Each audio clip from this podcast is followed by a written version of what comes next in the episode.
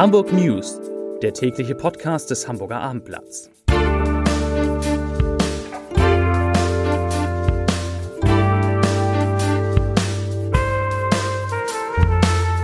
Herzlich willkommen. Mein Name ist Lars Heider und heute geht es um einen neuen Streik im Hamburger Hafen. Weitere Themen. Die Beamten der Stadt dürfen bis zu fünf Tage die Woche mobil arbeiten. Am Jungfernstieg wird die Polizei zu einer Massenschlägerei gerufen und Sonny Kittel bleibt doch beim Hamburger Sportverein. Dazu gleich mehr. Zunächst aber wie immer die Top 3, die drei meistgelesenen Themen und Texte auf abendblatt.de. Auf Platz 3. Diese Naturstrände in und um Hamburg sind echte Geheimtipps. Auf Platz 2.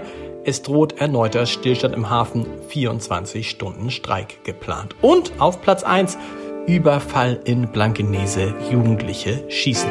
Das waren die Top 3 auf abendblatt.de.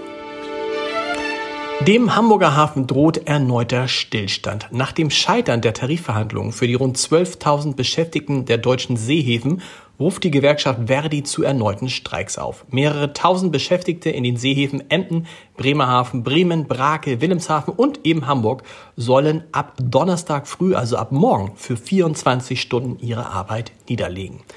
Zuvor hatte die Bundestarifkommission der Gewerkschaft das finale Angebot der Arbeitgeber zur Anhebung der Löhne und Gehälter abgelehnt. Dazu sagt Verdi Verhandlungsführerin Maja Schwiegershausen-Güth, ich zitiere, das von den Arbeitgebern in der vierten Verhandlungsrunde vorgelegte Angebot ist völlig unzureichend. Es hat keine substanzielle Verbesserung zum vorherigen Angebot gebracht, sondern sich als klassische Mogelpackung entpuppt.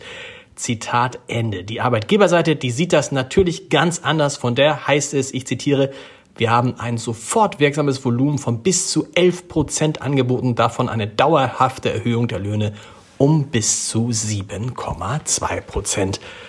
Verhandlungen gehen also weiter und die Streiks auch. Nach zwei Jahren Pandemie ist das Arbeiten aus dem Homeoffice, ob wegen einer Infektion oder freiwillig, nicht nur in der Wirtschaft gang und gäbe, sondern auch in Behörden und Senat. Mittlerweile kehren zwar sowohl Politikerinnen und Politiker als auch Beamtinnen und Beamte der Stadt nach und nach in ihre Büros zurück, doch die neue Flexibilität wollen sowohl Arbeitgeber als auch Arbeitnehmer nicht mehr missen. Daher hat der Hamburger Senat mit den Gewerkschaften eine sogenannte Vereinbarung über Dienst an einem anderen Ort geschlossen. So viel Behördendeutsch muss bei aller Fortschrittlichkeit dann doch noch sein. Darin, in dieser Vereinbarung wird geregelt, dass die Beschäftigten der Stadt grundsätzlich bis zu 60 Prozent ihrer Arbeitszeit an einem anderen Ort als ihrem festen Arbeitsplatz nachgehen dürfen. Dieses Kontingent kann man an drei von fünf vollen Tagen in der Woche ausschöpfen oder, Achtung, auf fünf Tage verteilen.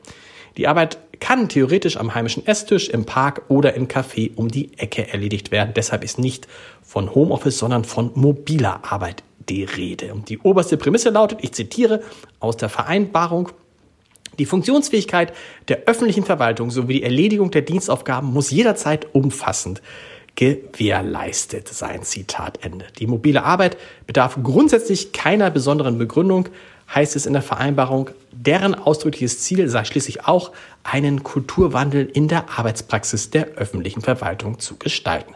Das klingt doch wirklich ganz schön fortschrittlich. Bei einer Massenschlägerei am Jungfernstieg in der Nacht zum heutigen Mittwoch hat ein 17 Jahre altes Mädchen einen 26-Jährigen verletzt.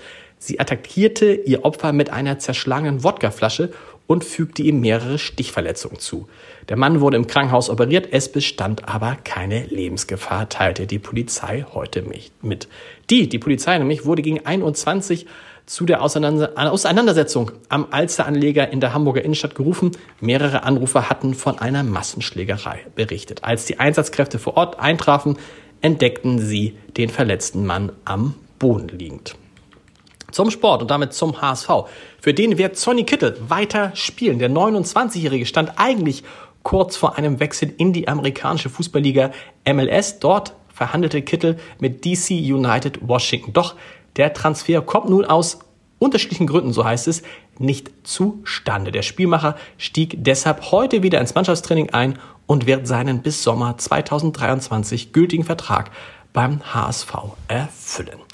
Zum Podcast-Tipp des Tages. Muss Olaf Scholz in Europa eine Führungsrolle übernehmen, wenn es um die Unterstützung der Ukraine und den Kampf gegen Russland geht? Nein, sagt Ulrike Hermann von der Taz, eine der versiertesten Kennerinnen der Berliner Politik, in der neuen Folge unseres Podcasts Das Scholz-Update. Es gebe verschiedene Gründe, warum Deutschland diese Führungsrolle gar nicht ausfüllen könne und sie auch nicht ausfüllen sollte. So Hermann, ich zitiere, sie sagt, es ist erstens ein Irrtum zu glauben, dass die Europäer geführt werden sollen. Zweitens würde ein Vorpreschen Deutschlands immer das Risiko bergen, dass sich die EU entzweit und das wäre genau das, was Wladimir Putin will. Deshalb ist es richtig, dass Olaf Scholz darauf achtet, dass alle Maßnahmen mit allen Verbündeten abgestimmt werden. Zitat Ende. Das komplette Gespräch hören Sie unter www.abendblatt.de slash podcast. Die Hamburg News gibt es morgen wieder um 17 Uhr. Bis dahin. Tschüss.